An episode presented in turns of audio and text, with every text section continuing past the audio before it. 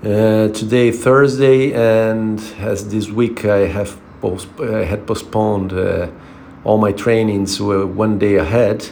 Today was the day to do a running, and and I did the bike, so my regular uh, bike training session. So I felt good overall.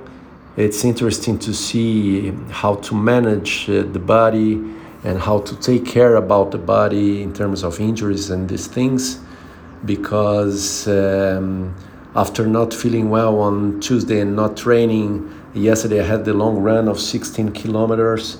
And um, yeah I was feeling a bit of uh, my hip and the back of my leg uh, since the weekend uh, with the I think because of the high intensity running uh, sessions.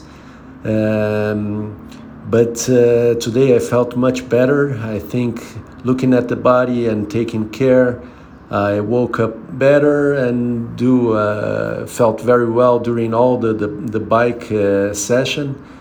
Uh, so it's good. It's nice to see how to manage this because with such high volume of trainings, I think it's easy to derail and to to to to have some injuries. So nice to pay attention on that.